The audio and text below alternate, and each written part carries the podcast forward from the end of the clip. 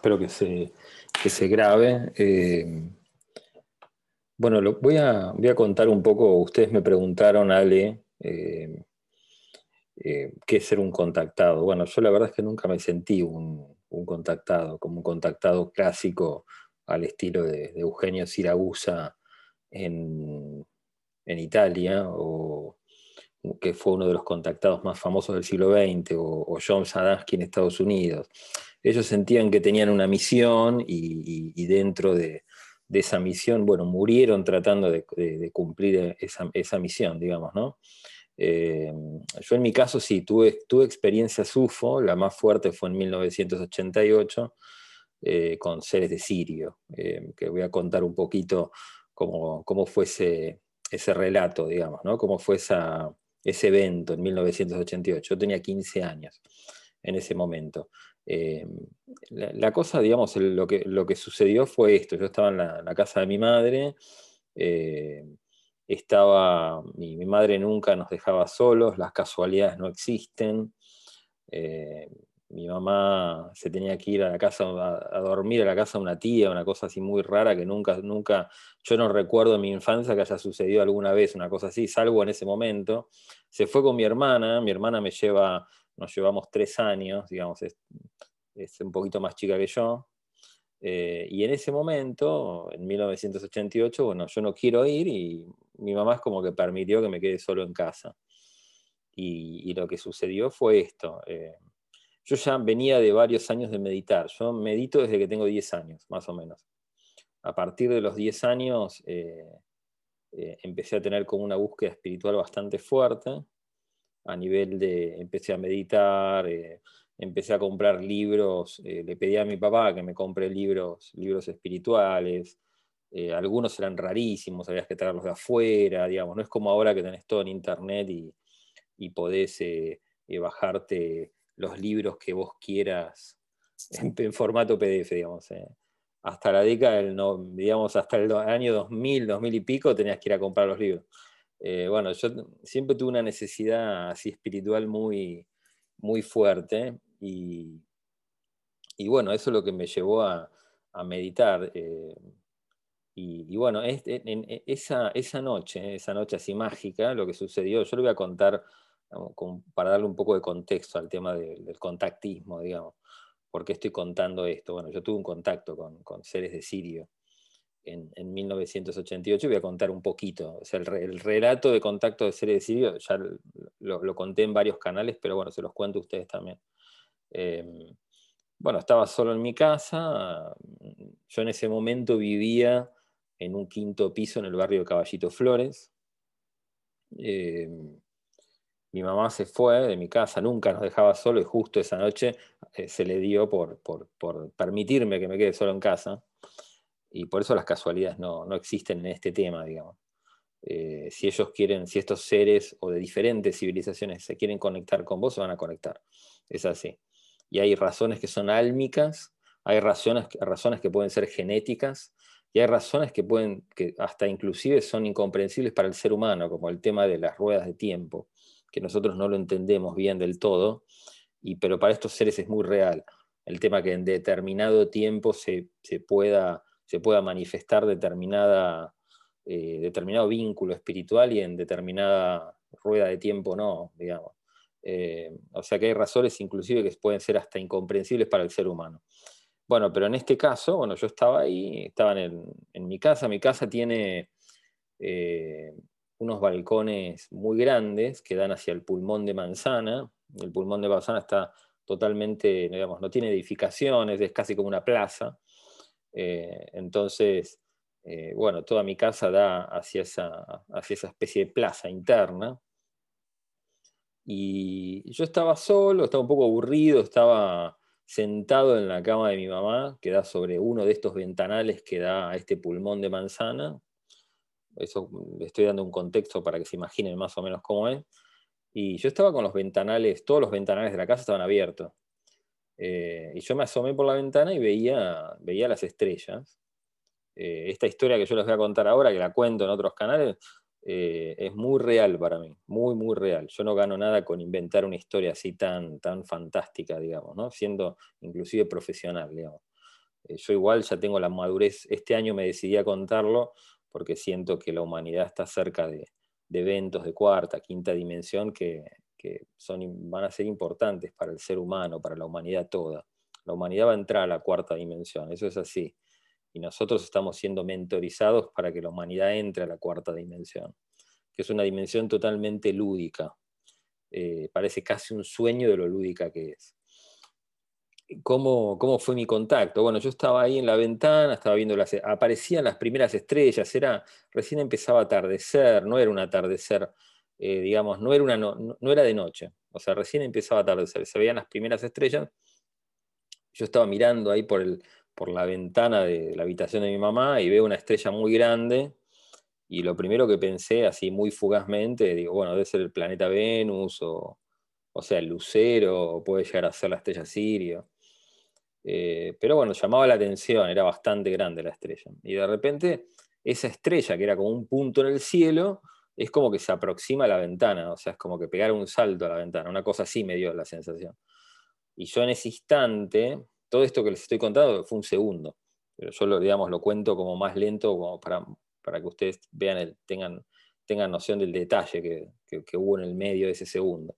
Yo veo, varios, veo dos seres holográficos, semi-traslúcidos, que estaban por fuera de la ventana, en ese momento en que esa, esa especie de luz se aproxima a la ventana, y telepáticamente me, me transmiten, me dicen, este es el chico que estamos buscando.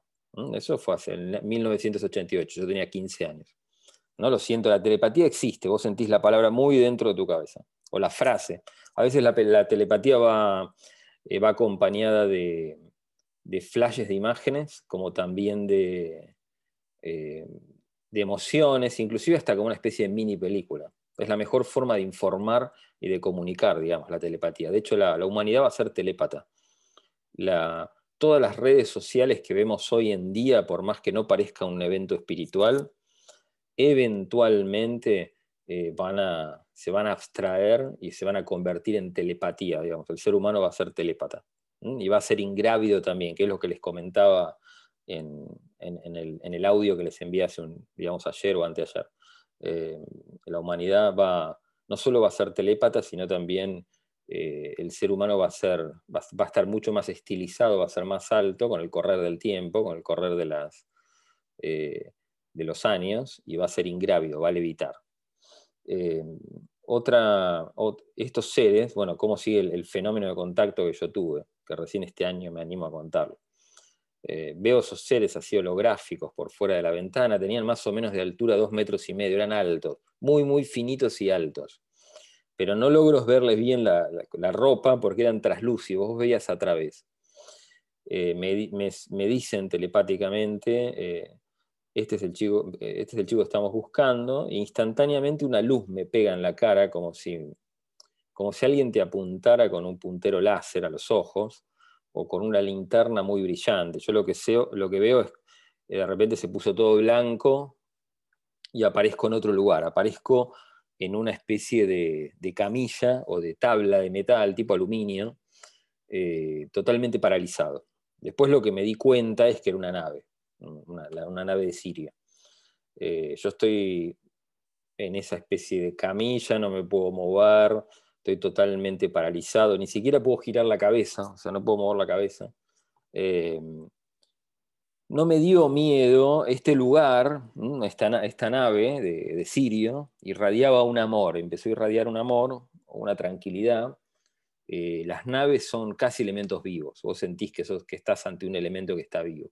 Todo el, todo el tiempo te irradian amor y todo el tiempo te están escaneando y las naves se mueven a través del pensamiento, que también es una cosa muy lúdica, pero es real, digamos, por lo menos las naves de Sirio ellos le comunican, digamos, mentalmente a dónde tiene que ir la nave y la nave aparece en ese lugar en el universo instantáneamente, se geoposiciona. No es que viaja en el tiempo o en el espacio, o el tiempo y el espacio son ilusiones, y estos seres lo saben. Eh, esto es un poco lo que te muestra el samadhi y lo que estos seres me dieron a entender, digamos, que el tiempo y el espacio es una ilusión.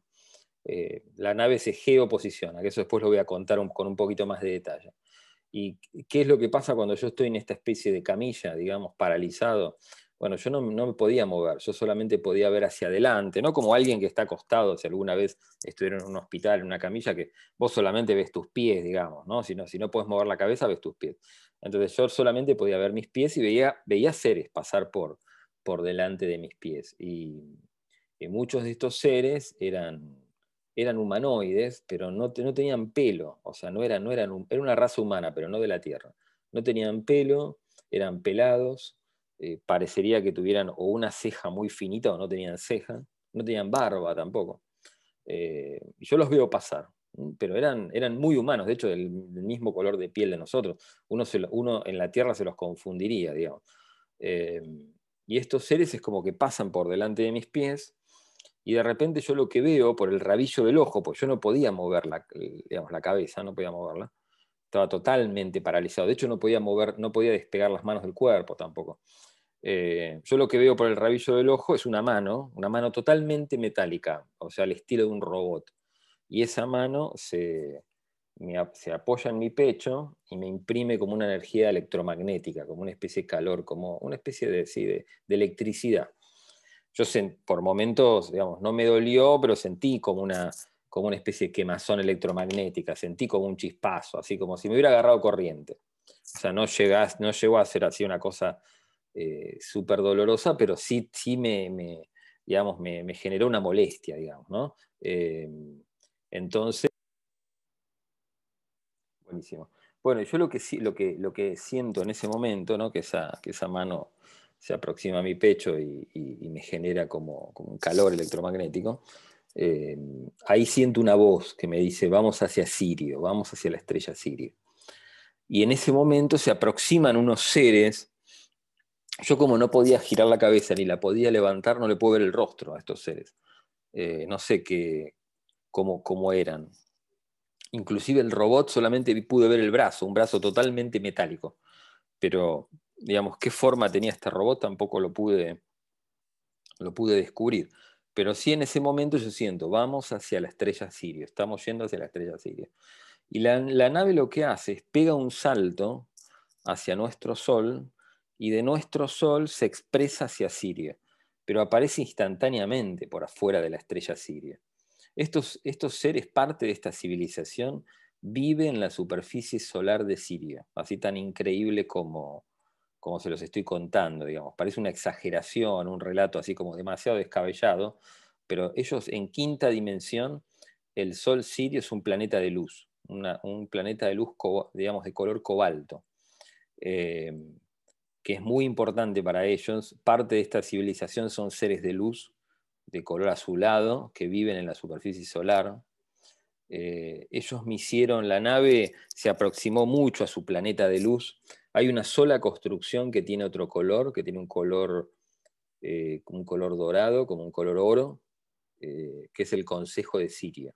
Ellos me dicen, bueno, cuando estamos ahí en la, superficie solar del, del Sol Sirio, me dicen, acá actúa el Consejo de Siria, me lo dicen telepáticamente.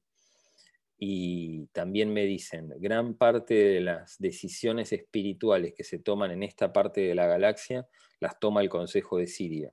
O sea, ellos son nuestros mentores, nos van marcando el paso espiritual, pero no desde ahora. O sea, yo todo este preámbulo que estoy haciendo un poco es para responder a la pregunta que me hicieron ustedes dos, que es eh, se siente, qué se siente ser un contactado. Eh, a mí, en mi caso particular, me han mostrado todo esto, por ejemplo, con el propósito final de quizás contarlo, contarlo en algún momento a la humanidad. Eh, digamos, ellos, en mi caso particular, no me dieron un, mensaje específico para la humanidad, como en el caso de eh, John Sadansky o, o Siragusa en Italia, por ejemplo pero sí, eh, sí me mostraron todo esto, parte de su civilización. El Consejo de Sirio parece, vos lo ves, la edificación es la única edificación que tiene otro color en este planeta de luz, que es de, un color así azul cobalto. Eh, es la única edificación que parece como encendida en llamas, parece casi una torre en llamas, como una especie de torre Eiffel dorada, muy, muy dorada, que irradia luz, eh, y vos por momentos casi que parecería que estuviera encendida en llamas, pero en realidad es la, luz dorada que irradia. Eh, y tiene forma, la base cilíndrica y se va achicando, achicando, achicando y se convierte como una torrecita muy finita. Eh, yo no recuerdo, hay partes del viaje que yo las tengo veladas, no, no recuerdo si yo pude entrar o no al Consejo de Sirio. Eso sí que no me lo, no me lo logro acordar, pero sí del viaje me lo acuerdo perfectamente, la forma de la nave era un ovoide, un esferoide en realidad. O sea, no llegaba a ser una esfera perfecta, pero es como si vos agarraras un huevo y lo aplastaras en la, punta y queda así una formita casi esférica. Esa es la formita que tenía la nave. Em, estos seres lo que me comunican es que, bueno, ellos son nuestros mentores, no de ahora, sino de siempre. La humanidad, otra cosa que el fenómeno de, o el fenómeno UFO es un fenómeno espiritual y es un fenómeno real. No sé, de hecho, no va a faltar mucho. Hace poco, hace una semana, un ministro, un ministro israelí de las ciencias del espacio salió a decir de que eh, muchas razas, o algunas razas extraterrestres o la Confederación Galáctica, como le queramos llamar, eh, eh, le habló a través o, tiene contactos con diferentes gobiernos en el mundo y, digamos, le dijeron a los gobiernos que no avisen del contacto, de la existencia de civilizaciones extraterrestres porque la humanidad todavía no está preparada. Yo no creo que una persona con, con, el aval técnico y con, con el aval técnico y cultural eh, que, tiene, que tiene este ex ministro de, Israel salga a decir una cosa así porque sí. Eso no existe, digamos. Eh, él mismo dice hace cinco años no se hubiera animado a contarlo y ahora lo cuenta, porque estamos llegando a un punto donde el contacto es, inevitable y donde las naves ya se dejan ver a simple vista y no solo un segundo, sino varios segundos y hasta, hasta varios minutos. De hecho, hace poco, yo creo que de estos últimos meses, son de los meses donde más oleadas ovni hubo alrededor del globo. Eh, eso es, inevitable de que eh, esta década, la década del, digamos, del 20 al 36, o sea, estos próximos 16 años, van a ser fundamentales para el contacto y van a ser la puerta de entrada de la humanidad a la cuarta dimensión. Un fenómeno que se va a dar en la cuarta dimensión es el contactismo. O sea, el primer fenómeno que se va a dar en la, eh, digamos, como la, la entrada de la humanidad en la cuarta dimensión va a ser el contactismo, eso es así, eh, digamos, es el primer evento. Después lo que vamos a ver es una deconstrucción total de la sociedad, o sea, desde lo laboral, lo educativo y una deconstrucción del tiempo, fundamentalmente el tiempo, el tiempo y el espacio. Aunque son ilusiones, en la caja vibracional de la cuarta dimensión se viven de manera deconstructiva. Nosotros en nuestra tercera dimensión estamos acostumbrados a, vivir el tiempo como algo lineal, como digamos, el tiempo va pasando de, pasado, presente a futuro en nuestra tercera dimensión. Cualquier persona que vos le preguntes cómo pasa el tiempo en la tercera dimensión, decimos, bueno, el tiempo pasa del pasado por un presente muy fugaz y va hacia un futuro incierto. No, y las cosas son, y las cosas vos las tocas, las ves, eh, y mañana te levantás y las cosas están en el mismo lugar, digamos. Eh, es un poco como podríamos definir nuestra tercera dimensión, más allá que el planeta se mueve y, todo se mueve en el universo. Eh, la, cuarta dimensión es un escalón intermedio hacia la quinta dimensión, es totalmente deconstructiva. La cuarta dimensión, lo que se vive dentro de una nave cuando uno tiene un viaje real, es que esto, primero, las naves vibran en una frecuencia donde la misma nave te da la sensación que sobra el espacio. O sea, el espacio en cuarta dimensión se vive como un fenómeno deconstructivo. Vos abrís un cajón en la tercera dimensión y vos no puedes meter un piano dentro del cajón, de un cajón de, un escritorio, digamos, porque no cabe, es una cuestión de sentido común, digamos. No, digamos, no puedes meter algo más grande que el volumen de lo que crees, digamos, que el volumen del propio cajón. En cambio, en la, en la, cuarta dimensión el espacio sobra, sobra siempre, es lúdico. Por eso muchas experiencias de, de, ovnis, la persona que recibe la experiencia quizás no sepa interpretarla o no llegue a, asomar a su conciencia vigílica por diferentes motivos y quizás no sepa interpretar lo que le pasó. Uno puede llegar a interpretar de que está soñando con los ojos, con los ojos abiertos. Y no es así. Los eventos de cuarta dimensión son totalmente lúdicos. Eh, vos podés agarrar, no sé, un, elefante y meterlo dentro de un cajón de escritorio y sobra espacio. Es una sensación, vos te da esta sensación, yo quizás como arquitecto lo puedo definir así. Eh, la cuarta dimensión sobra el espacio todo el tiempo. Vos es una cosa, una sensación rara que te queda en la cabeza, de que no puede ser que sobre siempre espacio. Eh, y después vos entras en una habitación y vos caminás y caminás y caminás y vos sentís que no tiene fondo. Eso también es otra sensación que uno tiene en cuarta dimensión, que las cosas no tienen fondo. Eh, y que las perspectivas son más agudas que en la tercera dimensión. Nosotros en nuestra tercera dimensión, el ángulo visual humano es de 43 milímetros, o sea, vemos con una perspectiva de 43 milímetros, y eso es un poco lo que define la, la perspectiva humana, digamos, ¿no? inclusive si la queremos dibujar digamos, la perspectiva así con dos puntos de fuga o tres puntos de fuga fue inventada en el Renacimiento, pero tiene mucho que ver con el ángulo visual humano. Eh, en cambio, en la cuarta dimensión, las perspectivas son mucho más agudas y vos, vos sentís como que siempre caminás y no llegás al final de una pared. Digamos, es una, sensación bastante rara, muy típica de cuarta dimensión. Eh, otro fenómeno de la cuarta dimensión es los materiales son inteligentes, están vivos. O sea, te dan la, la impresión de que están vivos. Vos agarrás algo y decís, quiero que sea vidrio, es vidrio. Quiero que sea metal, es metal. Son inteligentes los materiales. No es como acá que el metal es metal y el vidrio es vidrio. Allá los materiales son totalmente inteligentes y son vivos. Están, están, o te dan la impresión de como, como si estuvieran vivos. Eh, otra característica que tiene la cuarta dimensión es que en, esta, digamos, es una deconstrucción total. Vos eh, la gran mayoría de los maestros en cuarta, quinta dimensión parecen todos chicos de 12 años, parecen preadolescentes.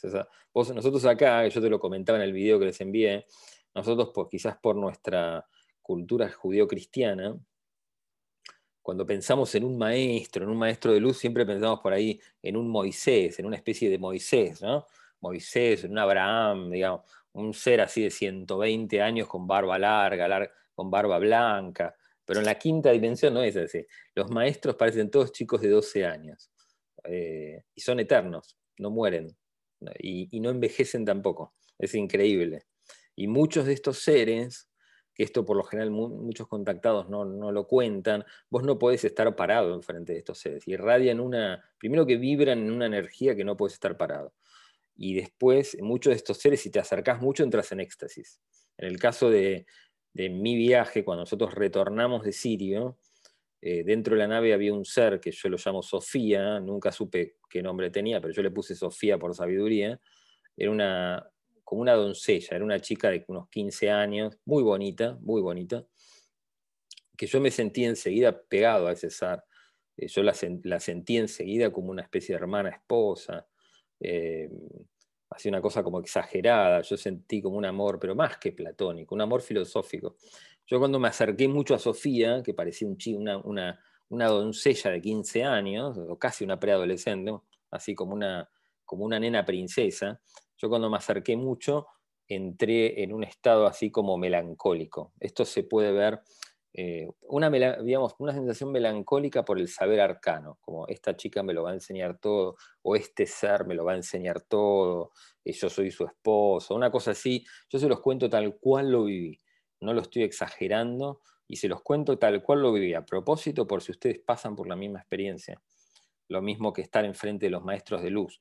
Es, eh, es muy difícil estar enfrente de un maestro de luz de verdad, cuando la experiencia es real, porque no podés estar eh, no, puedes, no dirigirle la mirada porque empezás a temblar de la propia energía que tienen. Eh, y, si, y, si realmente eh, el maestro de luz es, es un maestro que, realmente expresa potencias cósmicas en su cuerpo, si vos te acercás mucho, toda tu materia atómica se disgrega, no puedes acercarte siquiera. yo les cuento la experiencia real que yo tuve para que les sirva, digamos, a tus oyentes y a, ustedes dos también. Eh, en el caso de Sofía, la energía que, expresa es la de la melancolía. Hay un cuadro muy famoso de Alberto Durero que se llama Melancolía 1. Eh, Alberto Durero es un maestro del Renacimiento alemán. eh, que vivió alrededor del siglo XIV, siglo XIV-XV. Hay un cuadro que se llama Melancolía 1, hay diferentes tipos de melancolía. La melancolía 1 es la melancolía por el saber, por el saber espiritual o filosófico. ¿Qué es lo que provoca Sofía? Sofía, eh, muchas de las princesas de los cuentos de hadas son un pálido reflejo de este ser, que está muy centrado en la evolución de la Tierra, muy, muy centrado. O sea, es uno de los maestros que, dirigen la evolución planetaria. Eh, tiene el cuerpo de una doncella de 15 años, aunque es eterna. Vos te das la impresión cuando estás muy cerca de ella de que o no nació o, es eterna y nunca va a morir, te da una sensación así. Eh, Después, otra cosa que, eso con respecto a lo que, a lo que, a lo que te da el contacto en sí mismo, digamos, más allá que yo nunca me sentí un contactado, yo tuve experiencias así de, contacto. Eh, eh, después, bueno, yo desciendo, a mí me hacen, de, ya un momento que volvemos a la Tierra, esta nave se aproxima, esta nave se geoposiciona. ¿Qué es la geoposición? Ellos, eh, la, nave de Sirio en la que, en la que viajamos a este planeta de luz en quinta dimensión. Otra cosa que me dicen ellos es que todos los soles de la galaxia están vinculados por cuerdas doradas, cuerdas que parecen como si fueran cuerdas de, guitarra etéricas, de color oro, y que es, una especie de autopista galáctica creada por una civilización hace eones de tiempo, y que inclusive eh, ellos, la civilización de Sirio no sabían quiénes eran es como una especie de autopista galáctica que hace eones que está ahí y, no, y, nadie sabe quién lo creó. Eh, esta especie de telaraña de color dorado, muchas de esas cuerdas, de esas cuerdas doradas, llegan al planeta Tierra.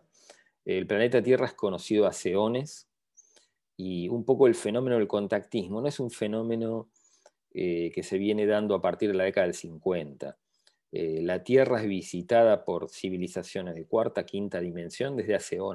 De hecho, el ser humano fue implantado en el planeta Tierra. Estos seres no me lo dijeron, pero yo siempre lo sentí así.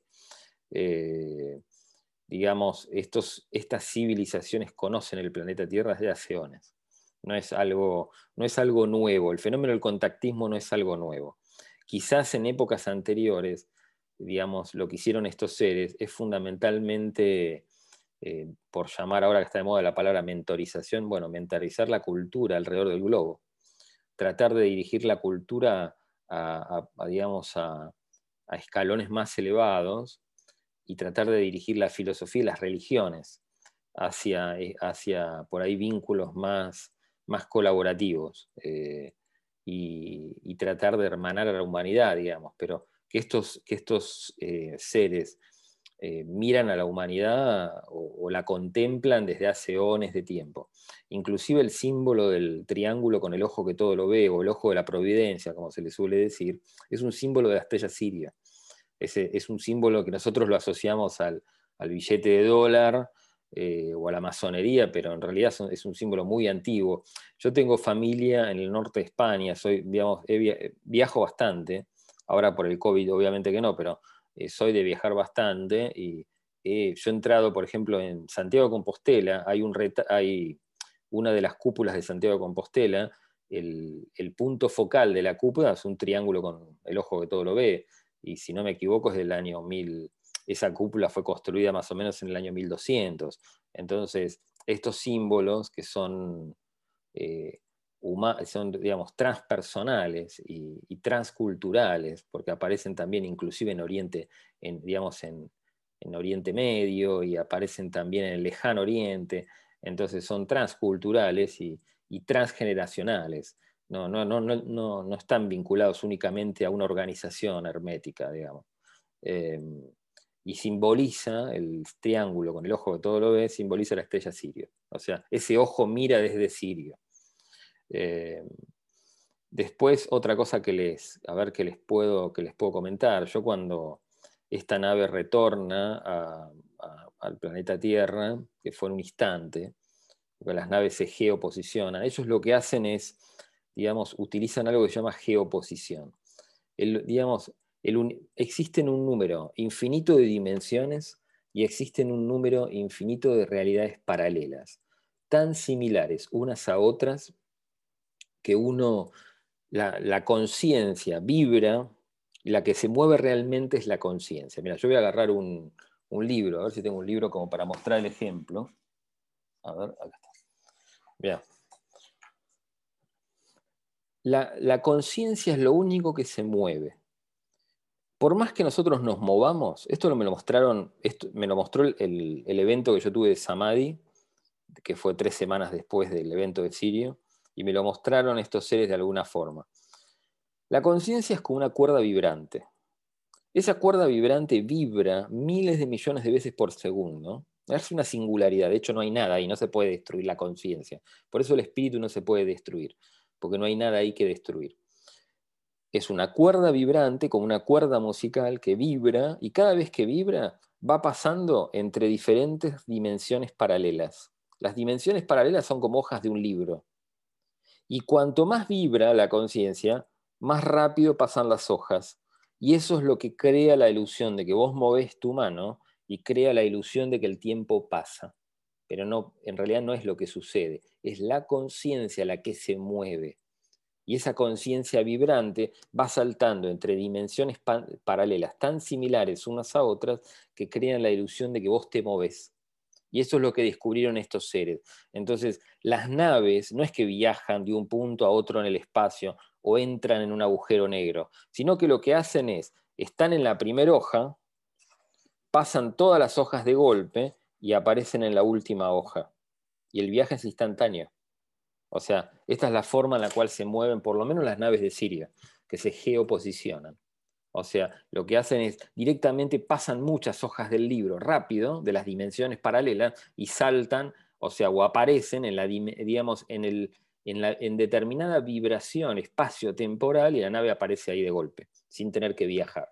Por eso a veces uno cuando está, hay muchos casos de, filmaciones de, de, fenómenos ovni, donde las naves que es como que de repente desaparecen y aparecen en otro lugar, y vos decís, pero ¿cómo hizo para viajar hasta ahí?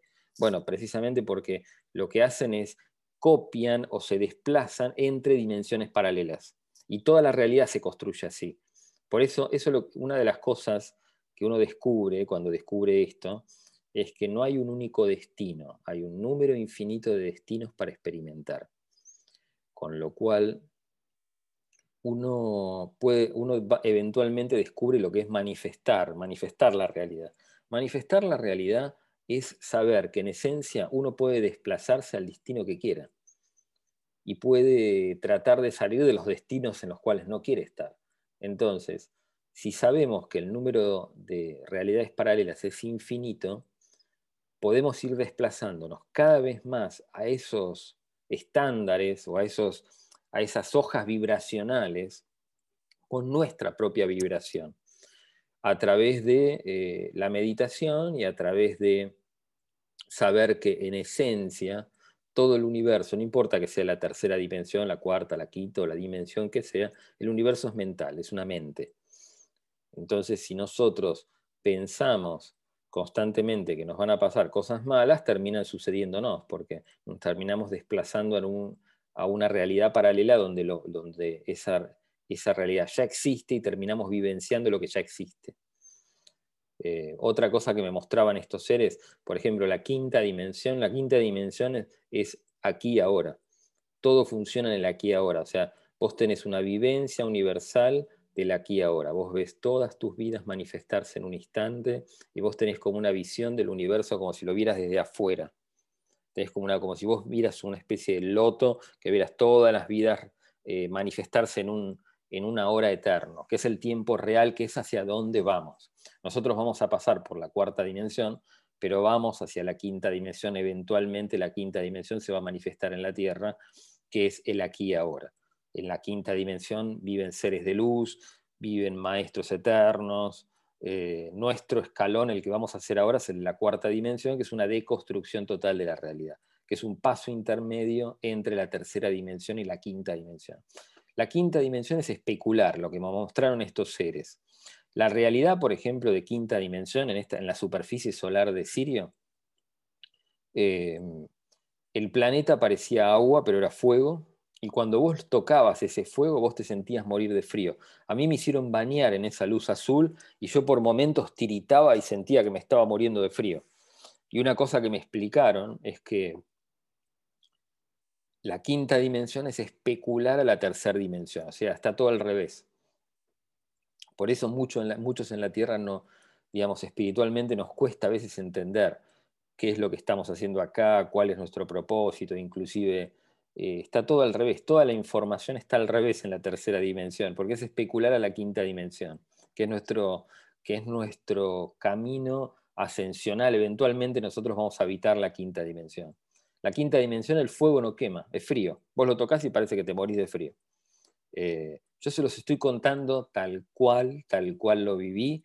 No la exagero la experiencia y tampoco tengo, no gano nada en inventarla. Es más lo que tengo para perder que ganar, digamos. Pero yo igual, eh, yo la estoy contando ahora, tomé coraje ahora para contarla, eh, un poco porque siento que es el tiempo para contarla. Y después yo ahora durante, con el tema del COVID, a mí me tenían que eh, operar de la vesícula. Eventualmente, o sea, me operaron, al final me terminaron operando, pero como no operaban en Buenos Aires por el tema del COVID, si vos no tenías una, operación muy urgente, no te operaban. Y yo estuve, qué sé yo, de marzo hasta agosto sufriendo muchísimo, porque tenía cólicos todo el tiempo, estaba todo el tiempo llamando a ambulancias, y realmente pude, no es que descubrir, uno sabe que no es eterno, pero realmente es como que me vi enfrentado ahí con que en cualquier momento me podía morir y bueno, esto lo tengo que contar, toda esta parte así fantástica que me sucedió, pues quizás ayude a otros meditadores a encontrar respuestas en sus propias experiencias de meditación. Eh, y eso es un poco lo que, lo que estoy contándote, es para responderles a los dos las preguntas de, de qué es un contactado, digamos. Un contactado es una persona que ha vivido una experiencia de lo que podemos decir de, contacto del tercer o cuarto tipo, eh, de estar con una civilización, de estar con seres y, poder contar la experiencia y tratar de, transmitirla a nivel humano, fundamentalmente. Eh, el contactismo clásico, como lo conocimos en la década del 60, al estilo de, de, Adamski, eh, no se va a dar en esta década, digamos, en la década del 20. Del 20, del 2020 al 2036, vamos a tener eventos cada vez más fuertes de contacto, cada vez va a haber más naves en el cielo, y el fenómeno UFO es un fenómeno espiritual. La gente está meditando más, el planeta está levantando su vibración y estamos yendo hacia la cuarta dimensión. Y vamos, o sea, eventualmente estos, estas civilizaciones van a, van a descender, hacia la Tierra. Eh, y van a instalar la cuarta dimensión. ¿Qué tan gradual va a ser? No lo sé, pero esta década es, bisagra para eso. Va a ser fundamental. Eh, las primeras civilizaciones que se van a conectar, la primera seguramente va a ser la de Siria. Son, muy humanos. Y, el fenómeno de, digamos, del contactismo, ellos lo manejan, lo, lo, tienen muy aceitado. No es que la primera vez que hacen esto con una civilización saben cómo hacerlo. Las primeras razas que van a bajar al planeta Tierra van a ser muy humanas. Vos te vas a sentir reflejado con esas razas, eh, precisamente porque vas a ver la humanidad en ellas. Eh, ellos lo tienen muy aceptado, muy, muy, muy, eh, lo, manejan al dedal, digamos. después otra cosa que vamos a descubrir es que las civilizaciones de cuarta dimensión son civilizaciones compactas y hacen causa, con causa común con el alma, o sea, tratan de, expresar su cuerpo de deseos, que es su alma, el alma expresa vidas, eh, sueña vidas desde su nivel, y son, todas esas vidas son exploraciones en el ahora, porque hay un solo momento en la creación, que es aquí ahora. Eh, y lo que vamos a, vamos a descubrir nosotros es que estas civilizaciones son místicas, o sea, tratan de influir el amor a Dios, por llamarlo de alguna forma, eh, y la meditación entre todos los seres. No le dan tanta bola a lo material como nosotros, porque saben en esencia que son un espíritu y que tienen un alma. No como nosotros que dudamos si existe el alma o no sabemos la diferencia entre el espíritu y el alma, o no sabemos si, qué hay después de la muerte. Bueno, hay un montón, estas civilizaciones tienen un montón de aparatología para que vos puedas vivenciar tu alma. Eh, Eso es un poco lo que, lo que viene, digamos, un poco lo que viene ahora a partir de la década del 20, del 20 por lo menos hasta el 2036. Un contactismo cada vez más fuerte a nivel, digamos, a nivel humanidad. Eh, cada vez va a haber más eventos de contacto, cada vez se van a filmar cada vez más naves y eventualmente estos seres van a bajar. Eh, va a llegar un momento en que no se va a poder evitar el tema. Eh, ahora ya estamos llegando a un punto donde por más que los, eh, los gobiernos no quieren hablar abiertamente en, el mainstream, en, las noticias, digamos, de, las 6 de la tarde, eventualmente lo van a tener que hacer porque va a ser una, cosa totalmente innegable. El fenómeno de, las naves estando estáticas en, determinados, en determinadas ciudades, eh, el contacto va a ser cada vez más masivo. Eh, y bueno, no se va a poder negar el fenómeno UFO. El fenómeno UFO es un fenómeno espiritual y es un fenómeno real. Eh, eso es un poco lo que les puedo, lo que les puedo contar, chicos. Eh, yo después tuve un segundo contacto, que fue en el año 2014. Yo pensé que no iba a tener más contacto. De hecho, yo me, me, me esforcé bastante por tener una vida lo más normal posible.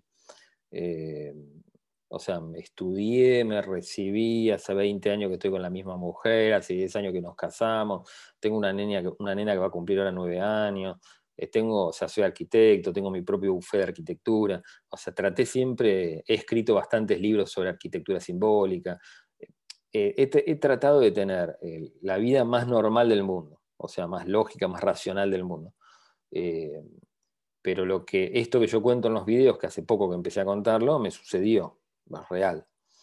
Y ahora que se hicieron un poco más masivos, mucha gente, muchos profesionales alrededor del globo, fundamentalmente argentinos, me han llamado para contarse sus experiencias, para contarme sus experiencias UFO, tan o más extraordinarias que la mía. Pasa que la gente no se anima a contarlo, pues no quiere que afecte su vida, su vida social o su vida laboral. Pero mucha gente que no tenía por qué contarme eh, o gente que no conozco, me han llamado del otro lado del globo, argentinos profesionales contándome sus experiencias ovni.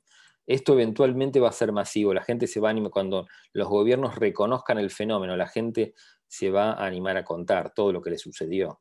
Digamos. Eh, el fenómeno del contacto eh, desde la década del 60 es mucho más masivo de lo que la gente cree. La gente cree que contactismo son tres o cuatro personas que tienen un mensaje para la humanidad, un poco lo que fue el modelo de, John Adamski y de Siragusa en Italia, eh, o del suizo, ahora no me acuerdo el, contactado suizo, el nombre que tiene, pero bueno, eso dictaron un poco el modelo de lo que debía ser el, el, contactado, pero eso no es así.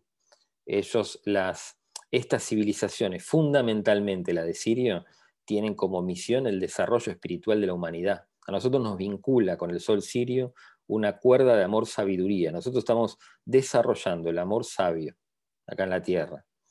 Y nos vincula ese, ese vínculo de amor, de, hilo de amor dorado, amor-sabiduría. Y, eso desde siempre, desde la creación de la raza humana. Eh, y ese vínculo es hacia toda la humanidad, no es hacia uno en particular. Por eso yo no hablo de ello, yo no me siento un contactado. Yo tuve experiencias de tipo UFO que las cuento. Eh, yo después volví a tener una experiencia de tipo UFO en el año 2014, eh, acá en mi casa, en el barrio Parque Chacabuco, que fue más o menos así, yo se los voy a contar rápido. Eh, yo una noche me, levanto, siento una necesidad muy grande de levantarme de la cama, serían las 3 y cuarto de la noche. Me cambio, pongo una camisa, pongo los zapatos, salgo a la puerta de casa, yo vivo en un PH, y una vez que salgo al, pasillo del PH, veo una nave, veo un plato enorme, un plato que tendría unos 150 metros de diámetro. Y de ese plato baja un, ascensor de luz, lo que yo después me di cuenta era un ascensor de luz, era un cilindro de luz muy dorada, amarilla pero con algo de dorado, eh, y yo de forma automática me meto dentro como un autómata y me empieza a jalar hacia arriba. O sea, es como que esa luz ellos hacen, hacen vibrar la luz para que se vuelva táctil. Entonces te agarra por todos lados y te jala para arriba. Y, bueno, me va jalando, me va jalando y voy subiendo en ese ascensor de luz hasta dentro de, esta nave. Cuando yo estoy dentro de la nave, yo no sé cómo se abrió la escotilla y cómo subí, pero yo me encuentro de repente dentro de esta nave Esto fue en el 2013. Yo pensé que no iba a tener más contactos después del, del 2000, eh, después del, del, 1988. Como había sido tan fuerte, pensé que nunca más iba a tener un contacto. Bueno, en, en el 2013 pasó esto. Yo estoy dentro de una nave y veo un ser como si fuera un vapor de colores. Eh, me irradia un amor muy fuerte. Yo me sentí muy hermanado con ese ser. Y me dice telepáticamente, me dice, el cerebro humano hace lo que puede para entender lo que está viendo. Y me dice también telepáticamente, hay seres que vienen de dimensiones o lugares que ni siquiera son esta realidad. Y el cerebro humano hace lo que puede por entender lo que ve. Y ahí me irradió un amor y me pregunta, me dice, ¿vos estás bien en la Tierra? Y yo le digo, sí, telepáticamente le digo, sí, estoy bien, hace poco nació mi hija, estoy, estoy bien de estar acá. Y me irradia de vuelta un amor, era como un vapor, como un vapor semitransparente de colores. Eh, y me vuelve de la nada, apareció de vuelta el cilindro de luz, el cilindro de luz me baja en el mismo lugar donde me tomó, yo de manera inconsciente no inconsciente, pero como autómata. Agarro las llaves de mi casa, vuelvo a entrar a mi casa, cierro, voy hasta mi cama, me siento, me agarro la cabeza y estoy como 20 minutos así agarrándome la cabeza hasta que salgo del trance. Y ahí me, ahí me di cuenta que fue mi segundo, la segunda vez que estuve en una nave. Eh, estos, estos fenómenos que yo estoy contando, que son muy lúdicos, casi, casi lúcidos, pero al mismo tiempo eh, son totalmente lúdicos, con los ojos despiertos, son eventos de cuarta dimensión reales, reales. A la gente, eh, hay mucha gente que los tuvo y no se anima a contarlos y tampoco entiende muy bien lo que le pasó. Eh, desde tiempo perdido hasta yo, por ejemplo, en este viaje, en el 2013, en este, esta reunión con, con, este ser que era como un vapor, yo tuve más o menos unos 40 minutos de tiempo perdido. En el viaje a Sirio fueron tres horas, tres horas y media que se perdieron. Para mí el viaje fue instantáneo, ir y volver, pero en tiempo perdido fueron más o menos tres, en tres horas, casi tres horas y media. Eh, yo estuve algunas horas estuve con ellos. Eh, bueno, espero, eh, Ale y a tu novia, que, la pasen lindo, espero que les guste el video, yo te los voy a hacer llegar y cualquier cosa me preguntan y yo voy armando videos y les voy respondiendo las preguntas que tienen. Les mando un cariño muy grande. Espero que estén bien ahí en Capilla del Monte.